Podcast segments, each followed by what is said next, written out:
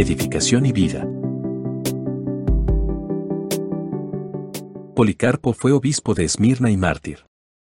Nacido en la segunda mitad del siglo I y murió en Esmirna el 23 de febrero del año 155. Es mencionado primero en las cartas de Ignacio de Antioquía a los Efesios 21.1, a los Magnesios 15 y a Policarpo. La epístola de Policarpo a los Filipenses, sin embargo, es una carta escrita para acompañar la transmisión de las cartas de Ignacio y fue solicitada por los Filipenses 13. Los que discuten la autenticidad de las cartas de Ignacio deberían rechazar también esta como una interpolación, sin embargo, no hay que olvidar que Ireneo tenía esta carta en mente como un testigo de la fe de Policarpo y su predicación de la verdad, Aer 3, 3 a 4. La acusación de que es una falsificación, junto con las cartas de Ignacio, queda excluida por el carácter peculiar de la epístola, siendo la acusación de interpolación contradicha por el uso de un clemente, igualmente distribuida en todas partes. El deseo de Ignacio, expresado en la carta a los Esmirniotas, 11, y a Policarpo, 8, arroja luz sobre la carta o cartas de los filipenses transmitidas a los sirios mencionadas en 13 de la carta de Policarpo. Esta carta fue escrita en el tiempo del martirio de Ignacio en el reinado de Trajano, 98 a 117. Se ha preservado solo en griego, junto con la epístola de Bernabé hasta 9.2 y el resto en una traducción no muy segura latina, 9 y 13, también en Eusebio, Hist. Ecl. 3, 26, 13 a 15. Los puntos de reconocimiento de la carta en Ireneo están sustanciados por su contenido, Cristo, quien ha sufrido por nosotros y está exaltado como resucitado, también nos resucitará si hacemos la voluntad de Dios. Sus amonestaciones tienen que ver con el caminar cristiano, en dependencia con el Nuevo Testamento, especialmente un Pedro. La apostasía del presbítero Valente es deplorada. 11.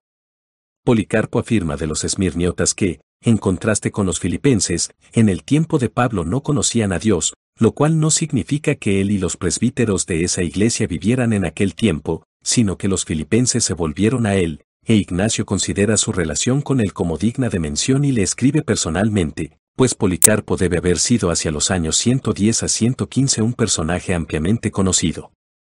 Esto queda corroborado por la carta que la congregación de Esmirna dirigió a la congregación en Filomelium y a todas las congregaciones sobre el martirio de Policarpo, menos de un año después, 18.2, lo que indica no solo la estima en la que era tenido en su propia congregación sino la fama que tenía fuera de la iglesia, 16, 12. Los registros de su martirio han recibido confirmación de inscripciones descubiertas desde 1880 que prueban la confiabilidad del capítulo adicional 21 que le era desconocido a Eusebio. Demuestran que Felipe el Asiarca, 12, y sumo sacerdote de Troulis, 21, había sido asiarca entre los años 149 a 153 y sumo sacerdote y agnotete de Troulis desde el año 137 en adelante por este adicional capítulo, por los hechos de Pionio y por el antiguo martirologio se sabe que Policarpo fue martirizado el 23 de febrero, en un día de sábado, 8.1, 21, tal vez en la fiesta de Purim, durante el mandado del procónsul Stasio Cuadrato, fechado por Waddington, que usa las protestas formales del retórico Arístides, entre los años 154 y 156, de los cuales el 23 de febrero fue sábado el 155. En el momento de su martirio, Policarpo había sido cristiano durante 86 años, 9. Ireneo cuenta cómo y cuando llegó a ser cristiano y en su carta a Florino, Eusebio, 5, 20, señala que le vio y oyó personalmente en Asia, especialmente escuchó el relato de Policarpo de su relación con el apóstol Juan y con otros que habían visto al Señor. Ireneo también testifica, Aer, 3, 3 a 4, que Policarpo fue convertido al cristianismo por los apóstoles, siendo hecho obispo y teniendo relación con muchos que habían visto al Señor. Repetidamente subraya la avanzada edad de Policarpo. Si el reconocimiento de Policarpo se debe a su avanzada edad y antigua relación con los apóstoles, también se debe a su presencia en Roma bajo Aniceto y su éxito en la conversión de herejes, 154. En su desacuerdo con Aniceto, Policarpo apeló a la autoridad que le daba haber estado con Juan y otros discípulos, Eusebio, 5, 24, 16. Ireneo menciona varias epístolas a iglesias vecinas y cristianos particulares que ya no existían, Eusebio, 5, 28.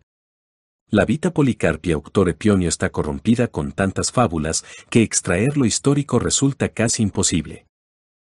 En una catenae de Víctor de Capua, en su Liber Responsorum, se han preservado varios fragmentos atribuidos a Policarpo, de los cuales Fortungen 603, Leipzig 1900 admite la posibilidad de una autenticidad parcial. Las declaraciones del sabio armenio Ananías de Schirach, 600 a 650, en su Epifanía de Nuestro Señor, también han de tenerse en cuenta.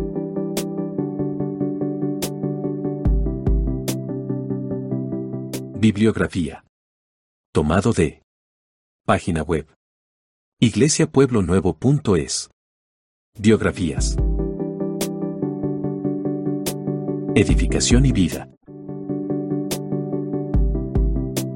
A todos muchas gracias y hasta nuestro próximo capítulo.